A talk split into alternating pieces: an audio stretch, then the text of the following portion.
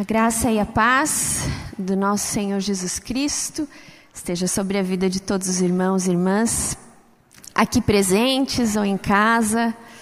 Todos sejam muito bem-vindos à casa do Senhor, porque dele, para ele, são todas as coisas. Glória, pois, a ele eternamente. Amém. Amém. Vamos abrir as nossas Bíblias?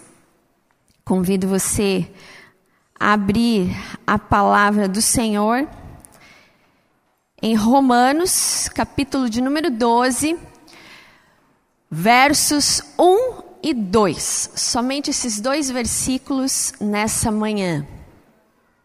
Carta de Paulo aos Romanos, capítulo de número 12. Diz assim: Portanto, irmãos, rogo-lhes pelas misericórdias de Deus, que se ofereçam em sacrifício vivo, santo e agradável a Deus. Este é o culto racional de vocês.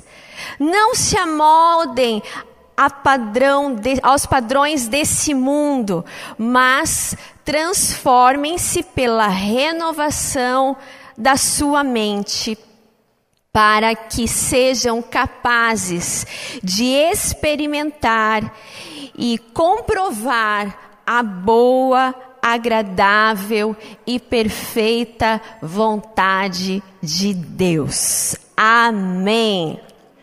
Vamos orar mais uma vez? Pai, te agradecemos, ó Deus pelo imenso privilégio que temos de sermos chamados teus filhos e tuas filhas, pelo imenso privilégio, Deus, que nós temos de ser corpo de Cristo, Pai. Ó Deus, nessa manhã nós, na leitura da Sua palavra que fizemos, pedimos que Teu Santo Espírito possa trabalhar nos nossos corações, nas nossas mentes, que nada, Senhor, impeça o agir do Teu Espírito Santo e tudo aquilo, Deus, que é contrário ao Teu Espírito, a Deus, caia por terra em nome de Jesus, para que possamos ouvir a Tua doce voz. Fala com o Teu povo, essa é a nossa oração, em nome de Jesus. Amém. Amém.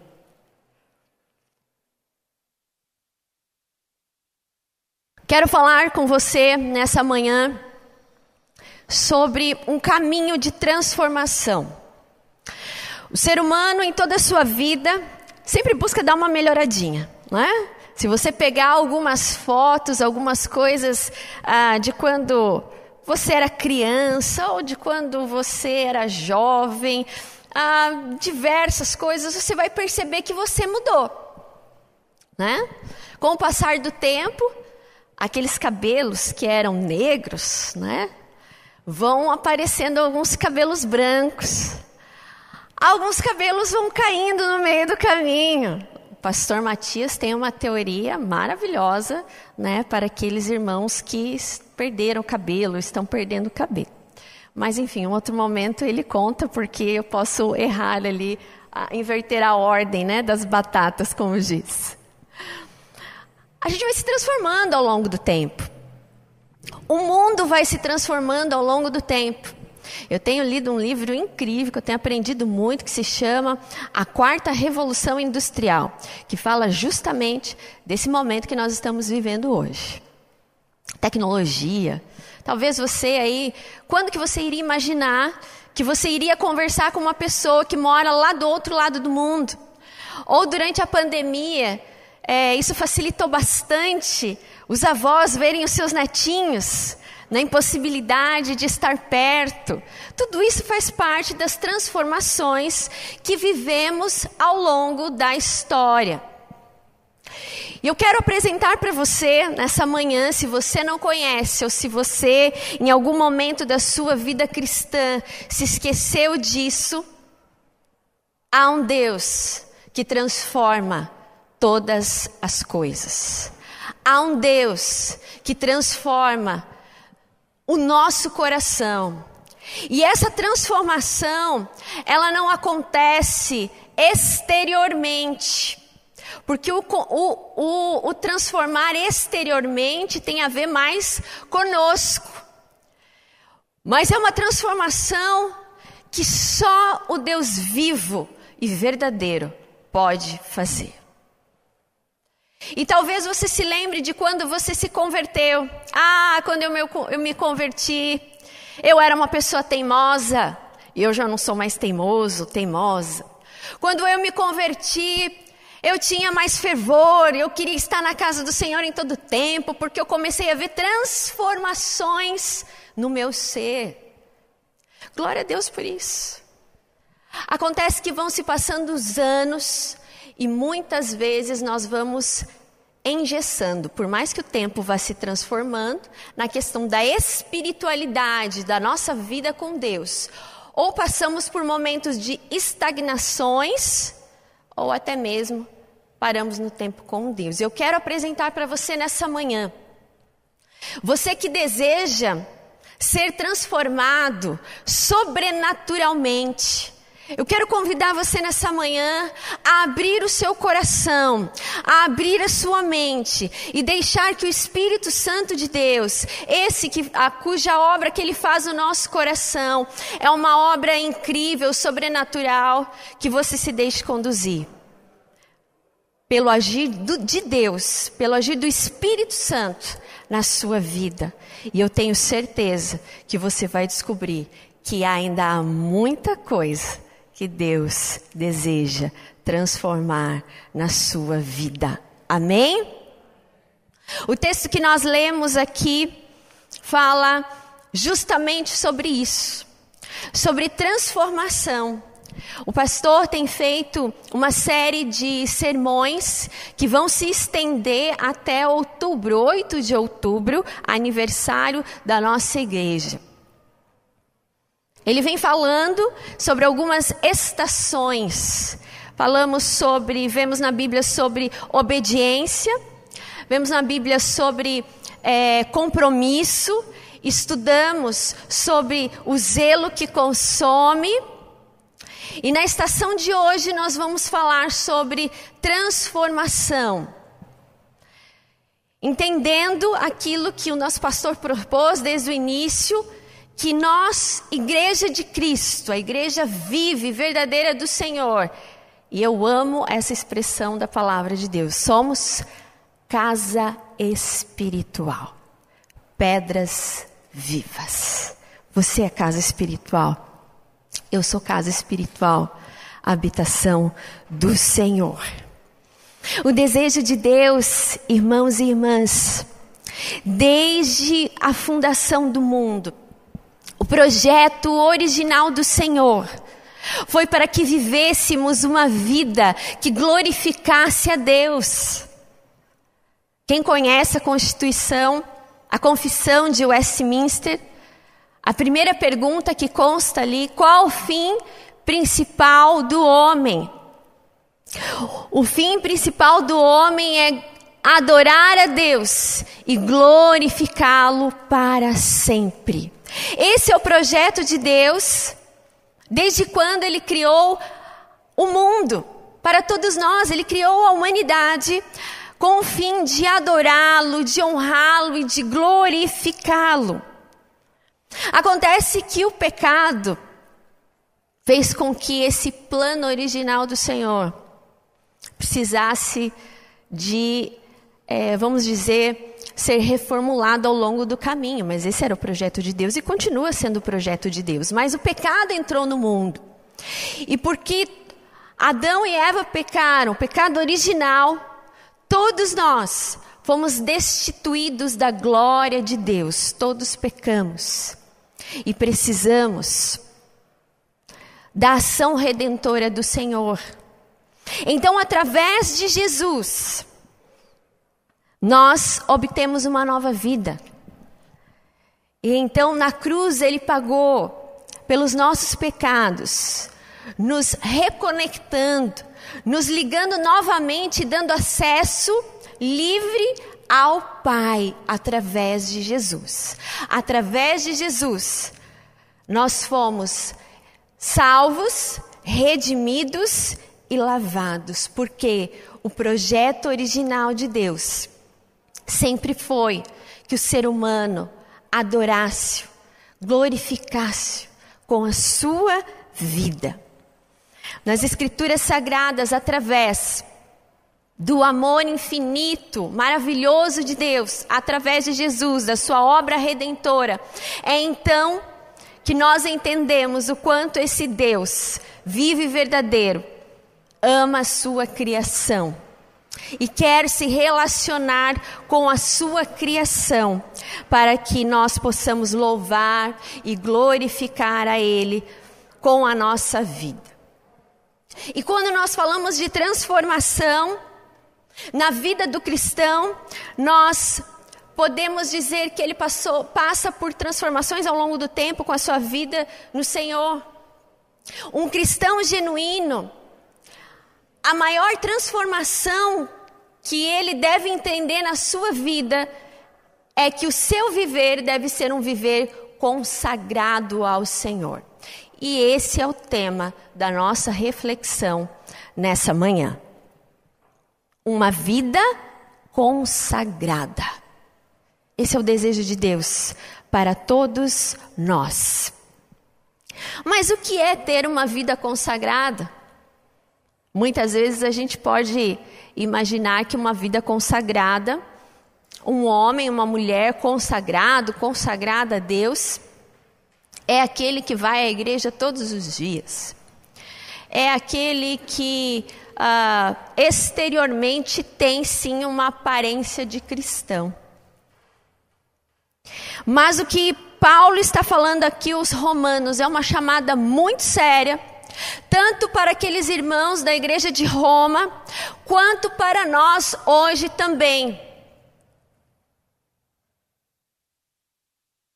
Nós precisamos ter uma vida consagrada, um cristão genuíno tem uma vida consagrada inteiramente ao Senhor, verdadeiramente, isso é na prática. Domingo passado o pastor falou sobre um, uma pessoa religiosa e um verdadeiro discípulo de Jesus.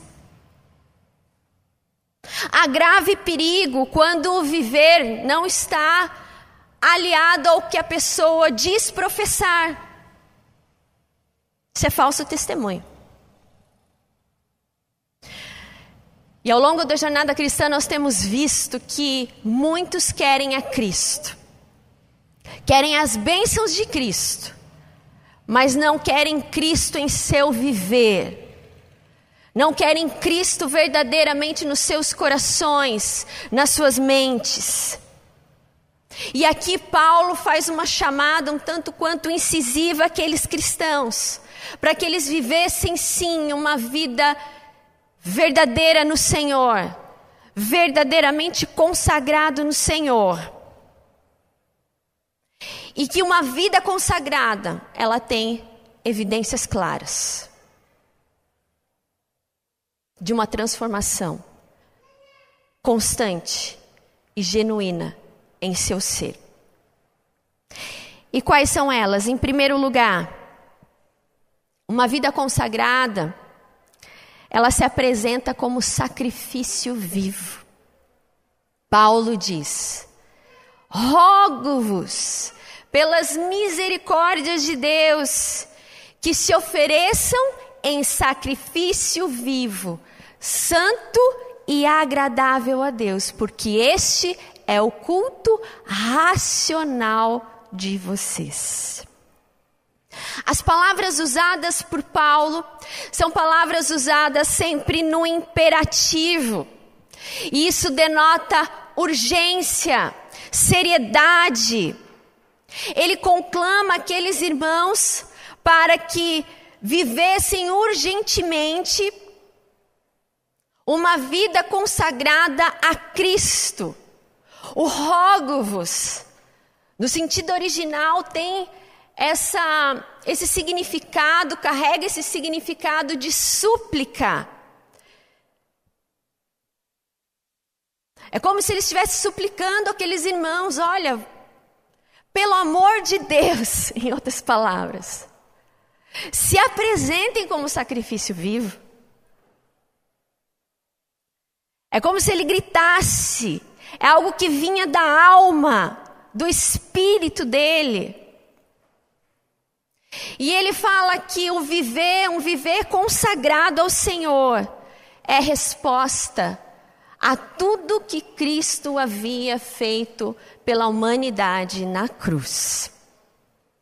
O rogo-vos, pois, tem a ligação, os comentaristas, os estudiosos apontam isso, que ele faz, ele é, relaciona aquele rogar, aquela súplica, ele dá continuidade a toda a doutrina que ele vinha ensinando do capítulo 1 até o capítulo 11, capítulo de número 11, onde ele estava ensinando para aqueles cristãos, para aquela igreja de Roma, as doutrinas do cristianismo. Então Paulo roga para aqueles irmãos que tudo aquilo que ele havia falado do capítulo 1 até o 11 capítulo, que nós, você pode ler na sua casa com mais tempo durante a semana, para que eles se lembrassem daquilo e que não tivessem aquilo somente como doutrina pura, mas que vivessem de fato tudo aquilo que ele estava ensinando.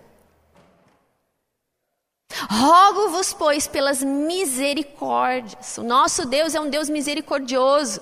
A sua obra redentora na cruz por nós mostra que nós não merecemos. A redenção não tem a ver com mérito. Nós não podemos fazer nada. Porque ele já fez tudo por nós. Mas o se consagrar o se colocar diante do Senhor como sacrifício vivo. É na prática, não é na teoria. Paulo estava explicando para ele toda, eles todas as doutrinas, aquilo que, aquilo que eles deveriam não fazer, que não combina com o cristianismo. Agora, em resposta ao amor, para que vocês não vivam mais essa vida decaída que vocês estavam vivendo. Eu rogo para que vocês se apresentem como sacrifício vivo ao Senhor. É como se ele falasse para aqueles irmãos: olha, gente, chega de viver de palavras, chega de viver falando que conhece as doutrinas do cristianismo. Vivam o que vocês sabem. É uma chamada um tanto quanto ah, séria para aqueles irmãos de ética segundo a palavra de Deus, de coerência. Não basta ser ouvinte, tem que ser praticante. Nos dias de hoje a gente encontra, encontra muitas pessoas que são ouvintes, gostam de ouvir gostam de ouvir as coisas boas, né? Sobre promessas, sobre bênçãos, sobre milagres. Mas quando se fala sobre a cruz de Cristo, que é um chamado radical a todo cristão, quando se fala de coerência entre o que se sabe da palavra de Deus e a prática, muitos não querem. E é por isso que nós temos, infelizmente, no meio evangélico, muitas pessoas que dão mau testemunho. Às vezes encontramos pessoas, falam assim: você é cristão? Ah, eu sou, mas não sou praticante. Já ouviu pessoas falarem assim? Deixa eu falar uma coisa para vocês, que eu já falei talvez algumas vezes em alguns sermões aqui na igreja. Não existe meio cristão. Jesus não morreu naquela cruz pela metade. Falou assim: não, Deus, Deus Pai, eu sei que o Senhor gostaria que eu morresse, me entregasse, me sacrificasse por esse povo. Mas eu vou só entregar parte do meu corpo, a outra metade não. Assim como não existe mulher meio grávida. Né? Vamos para um exemplo mais, mais realista aqui, né? Existe mulher meio grávida? Ela fala assim, irmãos, eu estou meio grávida. Mas como? Você está grávida ou você não está? Não existe meio cristão. Cristão pela metade. Ou você se apresenta como sacrifício vivo ao Senhor, ou você não é cristão. Ou você vive tudo isso que você entende e conhece da palavra de Deus, ou você está sendo religioso, religiosa. O se apresentar como sacrifício vivo ao Senhor é a resposta que nós damos as misericórdias e o amor sacrificial de Deus por nós, através de Cristo Jesus naquela cruz. Ele se entregou por inteiro. Por inteiro também nós devemos nos consagrar e nos oferecer ao Senhor. Paulo está instando aqueles irmãos para que vivessem uma vida santa, correta, pura e agradável ao Senhor como um verdadeiro culto a Deus. E o sacrifício vivo, Paulo traz todo esse significado que nós vemos no Antigo Testamento, onde o povo de Deus separava animais para sacrifícios, animais que fossem puros, para que agradasse o Senhor. Mas isso faz parte da antiga aliança, na nova aliança com Cristo Jesus, Ele foi o Cordeiro que se entregou por nós por inteiro, e o seu sangue derramado nos perdoou e nos lavou e nos purificou, por isso já não há mais condenação para aqueles que estão em Cristo Jesus, o nosso Senhor.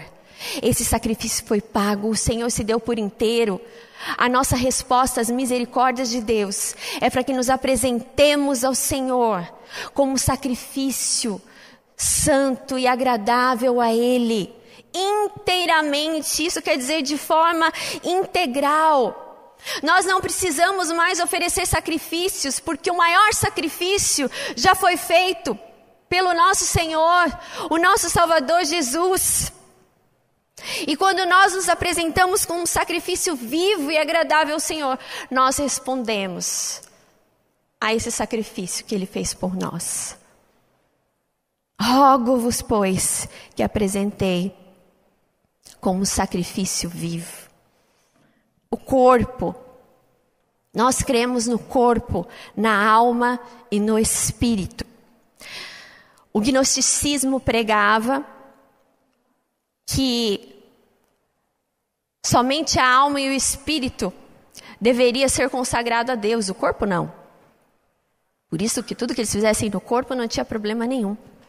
Mas aqui Paulo traz justamente essa ideia da materialidade, da corporalidade, de nos apresentarmos não só de coração, não só de espírito, não só de alma, mas de corpo inteiro, de forma integral.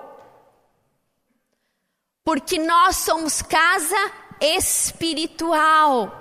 Então, esse Jesus que vive em nós, e entendemos pela palavra de Deus que somos templo do Senhor, que o nosso corpo é templo do Senhor. Então, todo o meu ser, toda a minha alma, todo o meu espírito, Deus, ele não só vive no meu coração. Ah, os valores do cristianismo, os valores da palavra de Deus, não é somente para nutrir a minha alma e o meu espírito, mas é para nutrir todo o meu ser tudo isso aqui, esse um metro e meio, deve ser apresentado ao Senhor como sacrifício vivo, santo e agradável. Um adendo, não tem um metro e meio, tem um pouquinho mais. Corpo, alma e espírito, nós devemos entregar totalmente ao Senhor. Nós fomos chamados para isso, para uma vida totalmente consagrada a Ele. 1 Coríntios, versos 6 e 20 diz, também em carta de Paulo, fomos comprados por bom preço. Glorificai, pois, a Deus no vosso corpo, no vosso espírito, os quais pertencem a Deus. Irmãos, irmãs, a nossa entrega não pode ser puramente sentimental ou interior. O interior é necessário. Porque aqui o Espírito Santo, dentro dos nossos corações, das nossas emoções e da nossa mente, o Espírito Santo move, trabalha, transforma. Mas essa transformação, ela é radical, ela é total. É de dentro para fora.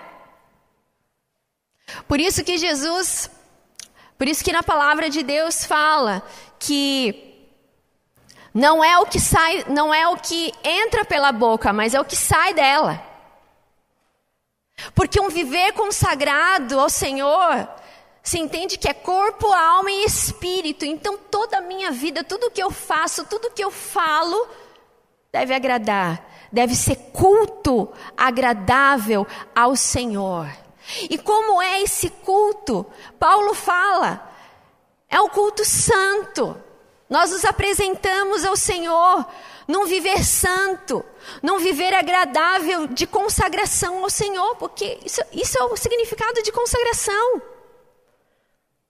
Nós precisamos nos oferecer todos os dias, constantemente ao Senhor, como sacrifício vivo, puro, santo, agradável, que glorifica a Deus.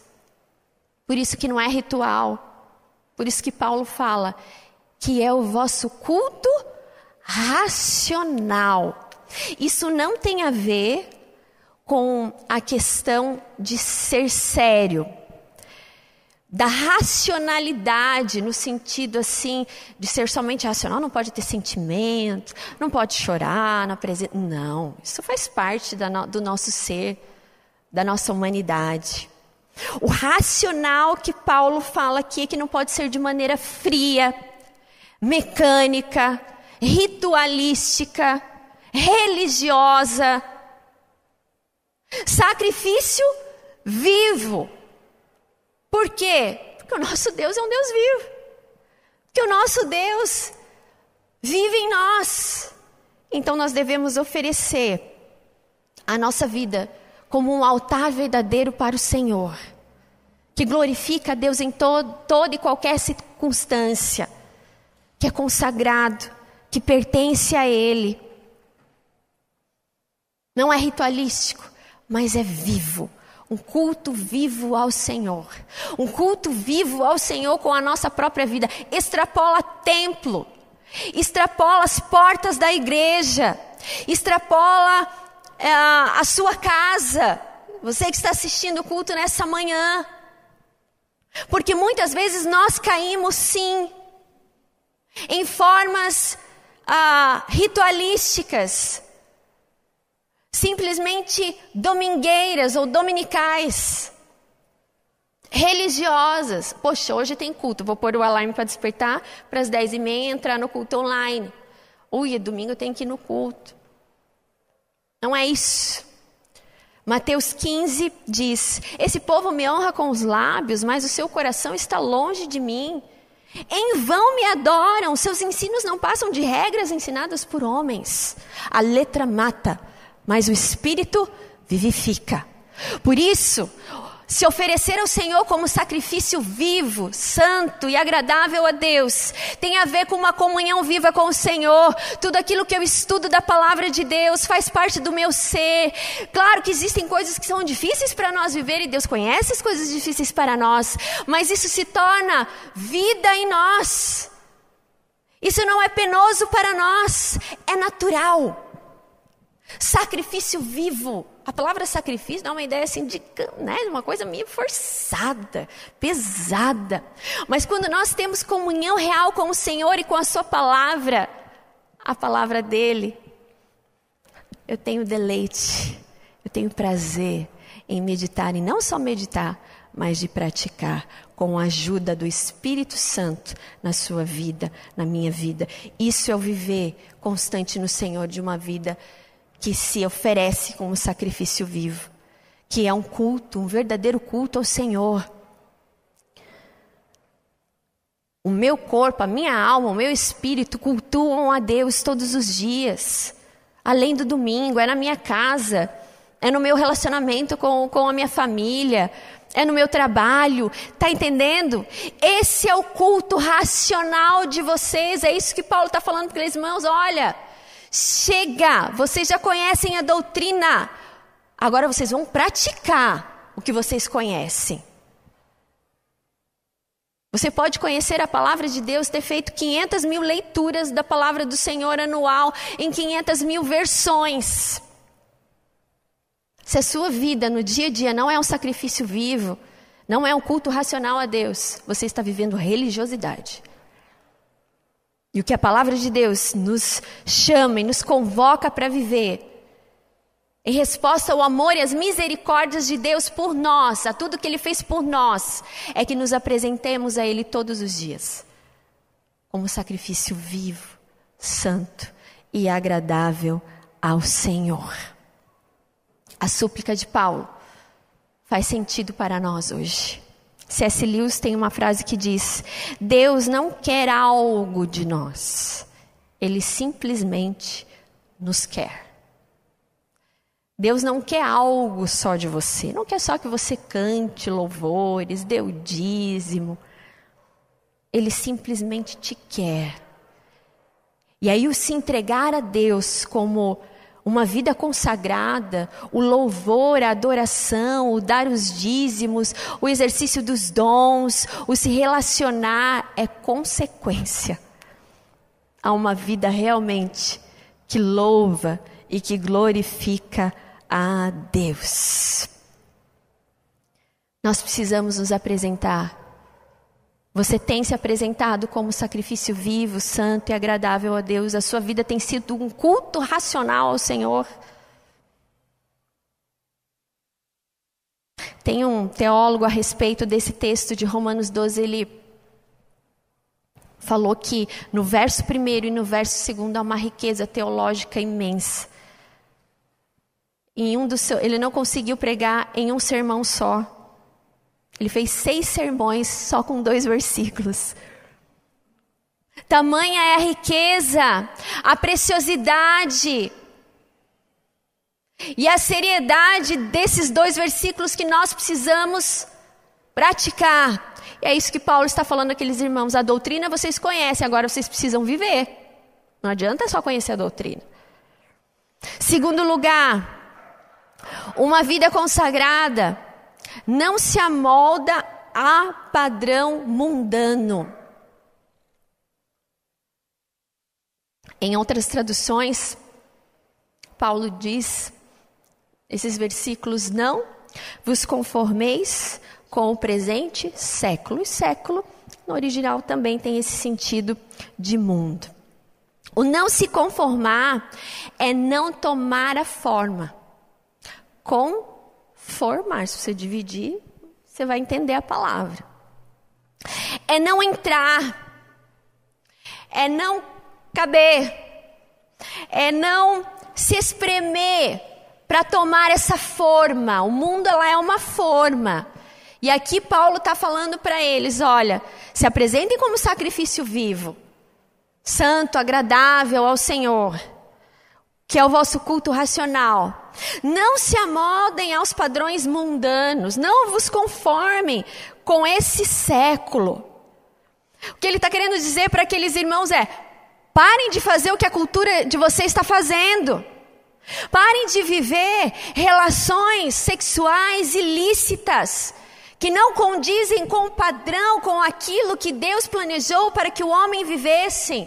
Parem de viver segundo a sociedade, a cultura que vocês estão imersos. Não se conformem com o presente século. Não se amoldem a esse, a esse estereótipo de viver. Porque vocês foram chamados para viver um padrão elevado de vida. Todo mundo quer viver. Quem não quer viver um padrão elevado de vida? Porque quando a gente fala padrão elevado de vida, o que, que as pessoas pensam? Dinheiro. Como diria japonês, okane. Dinheiro em japonês é okane. Muito dinheiro. Casa boa. Comidas melhores, iguarias. O padrão de vida que Deus tem para nós, sim, é um padrão elevado. O material é consequência, isso se for vontade de Deus. Mas o que a palavra de Deus está nos dizendo que Paulo estava dizendo àqueles irmãos e o que a palavra de Deus vem nos dizer para nós hoje é: não se amoldem a esse mundo, a essa cultura, o que a sociedade está vivendo. Não achem que isso é normal e queiram isso para suas vidas. Não se conformem com isso. Aquela vida que vocês viviam antes de conhecer aqui não se encaixa mais com o ser cristão. Você foi chamado para viver num outro padrão, não no padrão terreno, mas num padrão celestial e sobrenatural.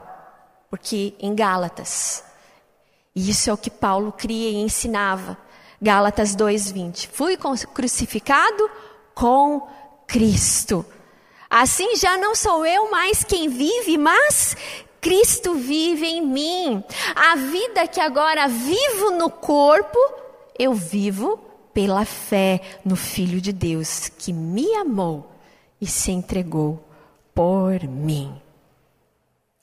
Alguns estudiosos do, da inteligência humana, do cérebro humano, do constituir humano, da área da psicologia, até mesmo alguns filósofos falam que o meio social faz o homem. E o meio social, se ele é mau, ele faz com que o homem se corrompa. Mas quando eu, como filho, você como filha e filho do Senhor, entende, não só conhece, mas entende e procura viver Gálatas 2:20. Você entende que esse viver é consagrado, então você sabe a quem você pertence e para onde você vai. Eu pertenço a Cristo.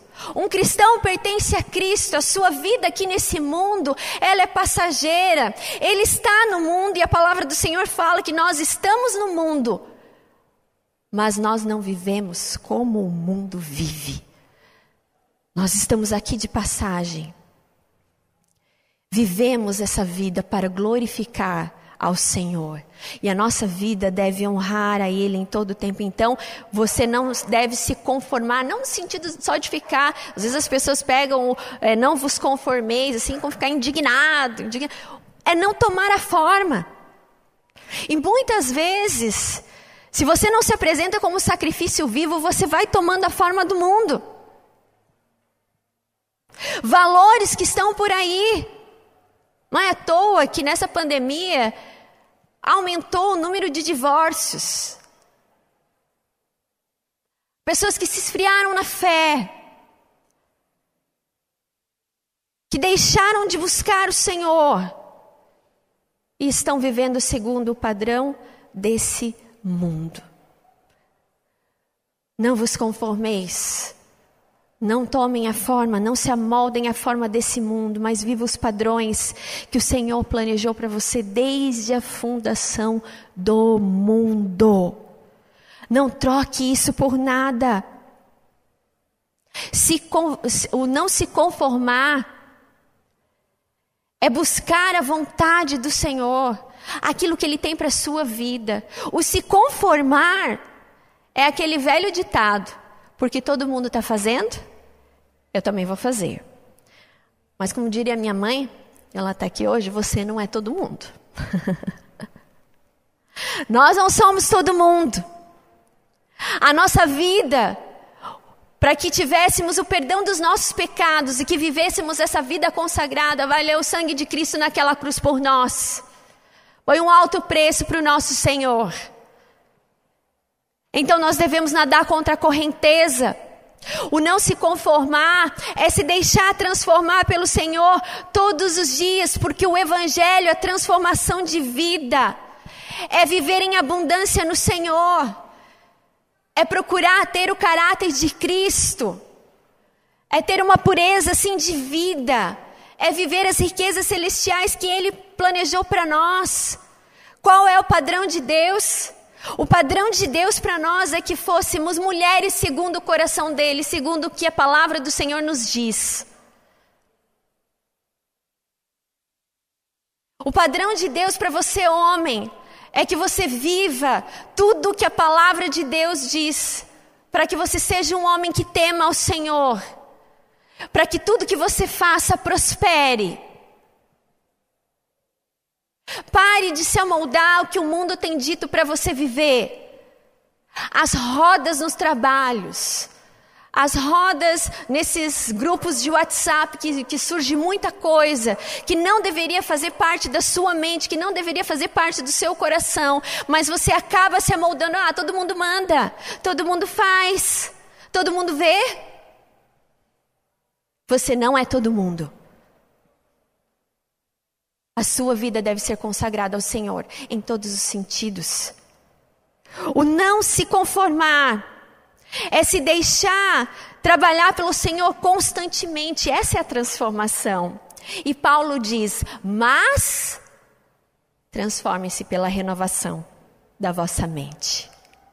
Isso na prática, como deve acontecer para nós cristãos, é sempre trazer à memória os valores da palavra de Deus, na prática dos nossos relacionamentos, caminhar a segunda milha, oferecer a outra face. Não, não é fácil. Se a gente pensar do ponto de vista humano, não é fácil. Nós somos egoístas, nós somos cabeça dura, nós queremos ter sempre a razão. Mas o Senhor não nos chama para ter razão. O Senhor nos chama para amar, para perdoar, para não amaldiçoar, para bem dizer em todo tempo. Outro dia, uma pessoa falou assim: Olha, Deus está testando a minha paciência. Eu falei assim: Olha, Deus testa o tempo inteiro a nossa paciência. Porque Ele é um Deus tão paciencioso, Ele sabe que a gente não tem paciência. Assim, olha, está testando minha paciência com essa situação. Isso é transformar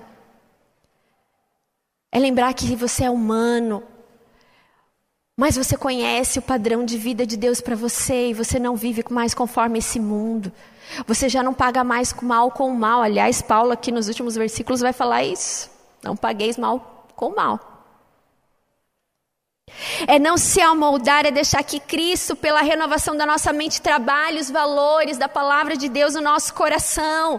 É quando alguém te fecha no trânsito e você tem vontade de falar palavras que não constam na Bíblia, e você lembra, não, o Senhor não me chamou para falar isso. É difícil, né? Você não vai falar, ah, que amado do Senhor que me fechou.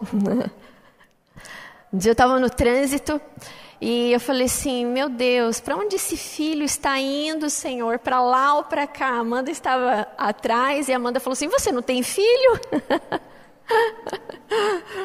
ah, foi meu jeito carinhoso de falar naquele momento. Transformai-vos pela renovação da vossa mente. É assim que nós não nos amoldamos e, e, não nos conformamos com esse século. É quando deixamos que o Espírito Santo do Senhor trabalhe no nosso coração. É quando eu tenho muita intimidade, sim, com a palavra de Deus e eu conheço o que Ele quer para mim, para minha vida, o padrão que eu devo viver. Então é na prática, é nesses momentos que o Espírito Santo do Senhor traz à minha memória como eu devo agir, como eu devo me portar, como eu devo me relacionar. Então, não só eu sou transformado, mas os meus relacionamentos são transformados. Na minha casa, o Senhor, irmão, tem um padrão elevado para você como pai, para você se relacionar com o seu filho. Para você, mãe, se relacionar com a sua filha. Não é segundo o padrão desse mundo, mas é segundo o padrão da palavra de Deus. Billy Graham tem uma frase que diz que nós somos a Bíblia que o mundo está lendo. Nós não devemos nos envergonhar, e Paulo fala isso no primeiro capítulo, no verso 16. É um, é um dos versículos que eu também gosto muito. Porque eu não me envergonho do Evangelho, que é poder de Deus para a salvação de todo aquele que nele crê. Um verdadeiro cristão oferece a sua vida e se consagra ao Senhor, não se amolda esse mundo, porque ele sabe que o evangelho do Senhor, ele é poder. Ele transforma todo aquele que crê e que se deixa transformar pelo Senhor. Essa semana, eu gosto sempre de deitar com a Amanda e a gente ora, e depois que a gente ora, a intenção da mãe aqui é que durma, né? Nem sempre sai como eu quero, porque a Amanda gosta de conversar. E aí, não sei quem ela puxou, mas a gente para ali, ela olha para mim, ela então, mamãe, conta uma história para mim. Eu falei assim, que história? Ela, ah, alguma de Jesus, você conhece tantas? Eu falei assim, mas qual de Jesus? E aí fui falando sobre o amor de Jesus na cruz por nós e tal, como que Jesus morreu. E ela falou assim: Mamãe, espera, deixa eu te fazer uma pergunta. Olha, é, por que, que tem pessoas que não amam a Jesus? Por que tem pessoas que não conhecem a Jesus? Aí eu parei assim, falei assim: misericórdia, Senhor, revela para tua serva como é que eu tenho que dizer isso para essa menina para ela entender. Aí eu olhei para ela e falei assim: é, filha, tem gente que não ama Jesus, tem gente que não conhece a Jesus. E ela falou assim: como que a gente fala para elas que Jesus é bom, que Ele tem amor por nós? Falei para ela: vivendo. Vivendo. Amando. Respeitando o nosso semelhante, aquele que Deus tem colocado ao nosso redor. Em terceiro e último lugar, uma vida consagrada experimenta a boa, a agradável e a perfeita vontade de Deus. Uma vida consagrada, irmãos e irmãs, passa por essa transformação radical. E ela afeta todas as áreas da nossa vida. Porque se Deus vive conosco, somos casa espiritual, pedras vivas, sacrifício vivo, templo do Senhor. Então isso afeta a maneira como eu me relaciono com Deus, isso afeta a minha maneira como eu me relaciono comigo mesma, isso afeta minha, o meu relacionamento com o meu semelhante, com o próximo. Paulo nos ensina que para experimentarmos a vontade do Senhor em nossas vidas, é necessário sim uma transformação diária, uma renovação na nossa mente. E a palavra que Paulo usa para renovação é metanoia, é justamente transformação total, mudança. Ter uma vida consagrada no corpo, na alma, no espírito é fácil? Não. É inatingível? Não é inatingível. Se buscarmos a vontade do Senhor e entendermos que essa vontade para nós é boa, é perfeita e é agradável a Ele. Quando nós passamos por essa transformação é que nós entendemos verdadeiramente a vontade. Seja feita a tua vontade, não é mais a minha. Eu não posso mais andar da maneira que eu penso, que eu acho que é certo. Eu não posso mais uh, ter comportamentos que eu acho que, que, que são certos. Não, eu tenho que ir pela palavra de Deus. E na palavra de Deus nós encontramos Zaqueu, que era cobrador de impostos, que ao receber Jesus em sua casa, foi transformado pelo amor de Deus em sua vida. E ele mudou de vida somos, trans, somos transformados pelo Espírito Santo de Deus. 2 Coríntios 3, 18. Todos nós, com o rosto descoberto, refletindo como um espelho a glória do Senhor, presta atenção. Somos transformados de glória em glória, na mesma imagem, como pelo Espírito Santo do Senhor. Aleluia! Essa é a vontade do Senhor para a sua vida. Se você acha que não, não tem mais o que transformar, abre o seu coração para Deus. Abre o seu coração para o Senhor, porque sim, enquanto vivemos essa vida aqui nessa terra, Muito mais o Senhor deseja fazer em nós. Sim, há coisas que Deus precisa ainda transformar na nossa vida. Porque somente lá é que teremos uma vida perfeita. Aqui nós caminhamos em transformação, pedindo que o Senhor nos transforme de glória em glória, como diz aqui o texto, na mesma imagem como pelo Espírito Santo do Senhor. Eu quero ser transformada todos os dias na minha mente, no meu espírito, na minha alma, para que glorifique a Deus. Você também quer? Amém? Amém? Deixe-se transformar. Talvez você esteja cansado da vida que você está levando. Deixe que a glória do Senhor resplandeça na sua vida. Muitos querem saber qual é a vontade de Deus para minha vida. Olha, a vontade de Deus está aqui, está escrito, está descrito aqui. Que a sua vontade seja a vontade dele, que você compreenda que a vontade do Senhor para a sua vida, ela é boa. Todas as coisas cooperam para o bem daqueles que amam a Deus.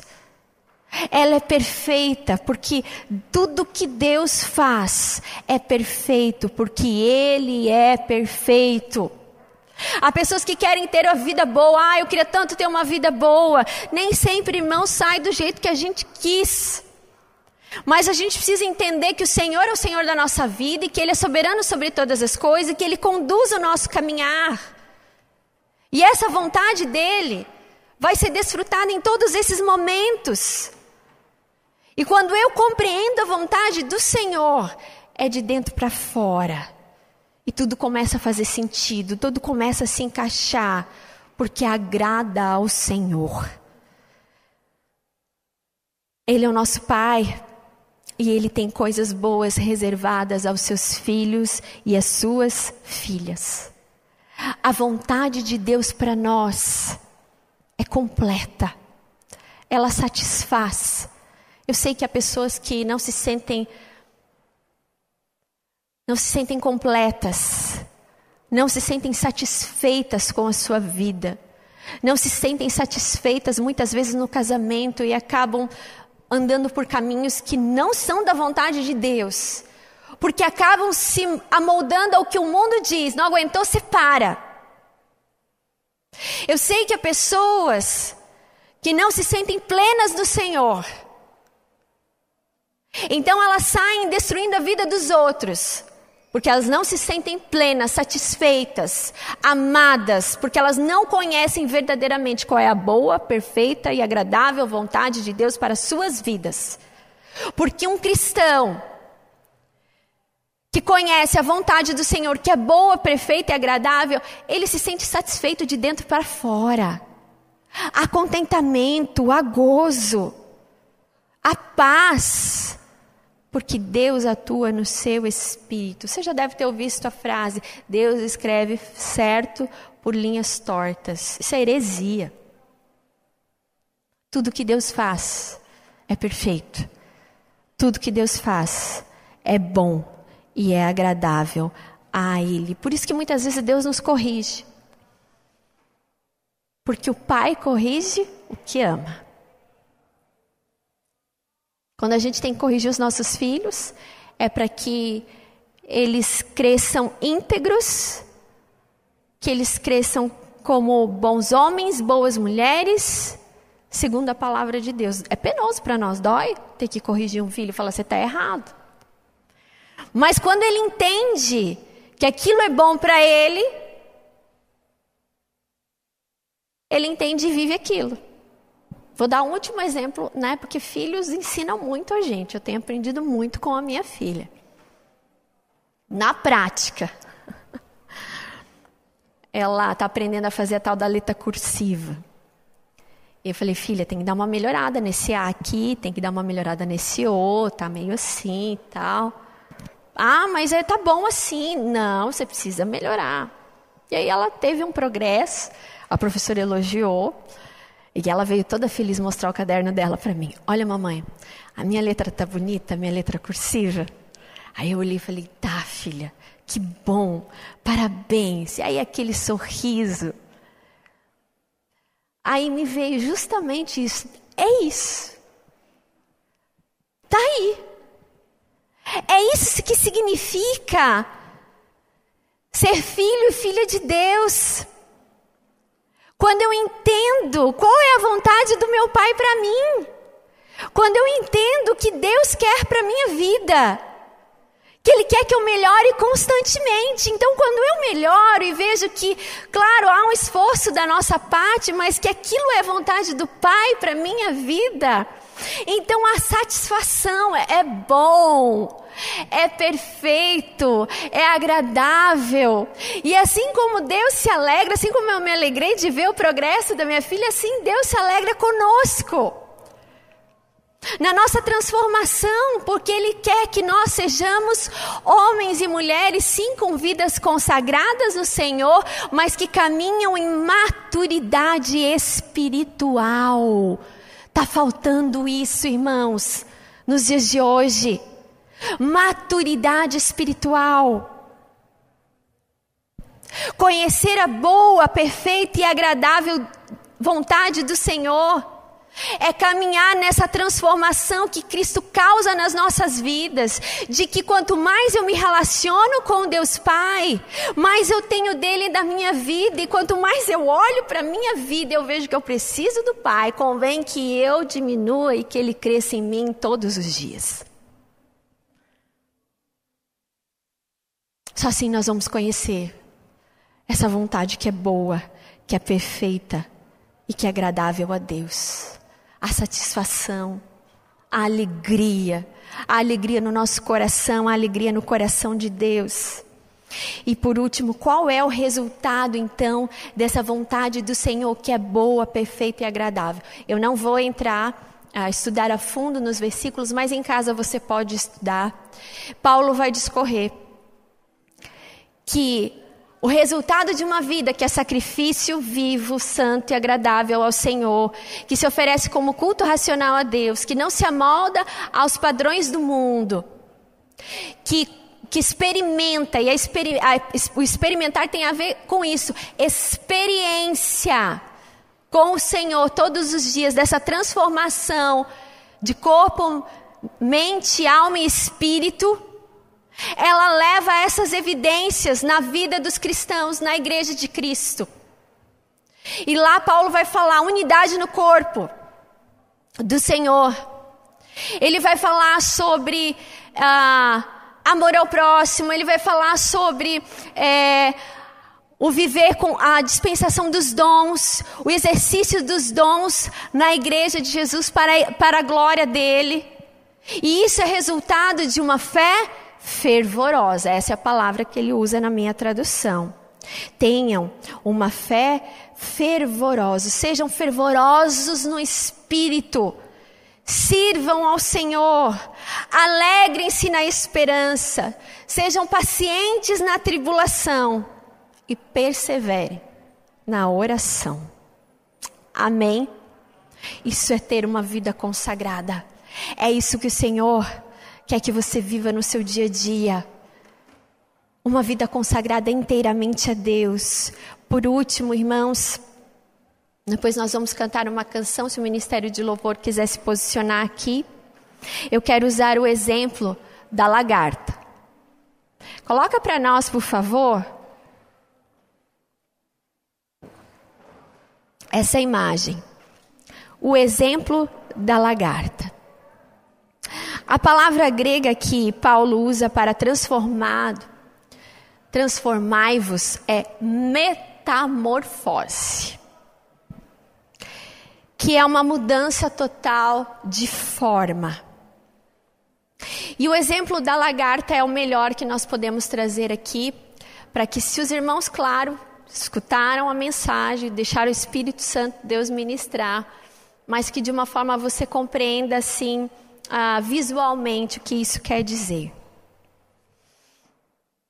A lagarta ela passa um período como larva, ela se alimenta das folhas, ela se rasteja para se locomover antes da sua mutação. Ela está lá dentro do casulo até ficar pronta para a milagrosa metamorfose, a milagrosa transformação. E quando a borboleta fica totalmente formada com as suas cores, as suas. Ah, o seu jeito, né? Tudo que ela tem ali, porque cada borboleta é diferente uma da outra. Ela então rompe-se do casulo e ela sai pronta então para voar alto. E ela não se alimenta mais das folhas. Ela não precisa mais se rastejar. Ela agora voa em direção ao pólen das flores. A mudança radical da lagarta em borboleta implica em uma mudança radical dos hábitos. Os hábitos antigos são coisas que aquela uh, lagarta fazia, agora ela não vai fazer mais. Se a lagarta um dia se rastejava, ela agora não se rasteja mais, porque ela passou pela metamorfose. E ela agora voa.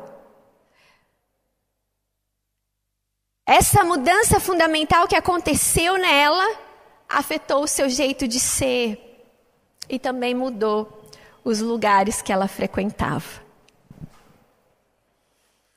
Metamorfose é essa palavra usada por Paulo.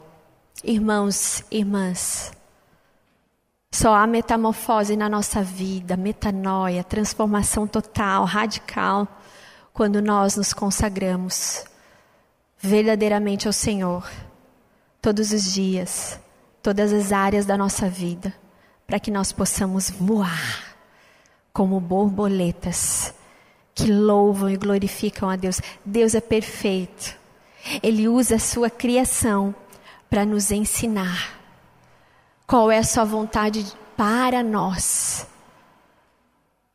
E isso só acontece com a ajuda do Espírito Santo na nossa vida. É essa transformação que Deus quer realizar todos os dias na nossa vida. E assim como Paulo, nessa manhã,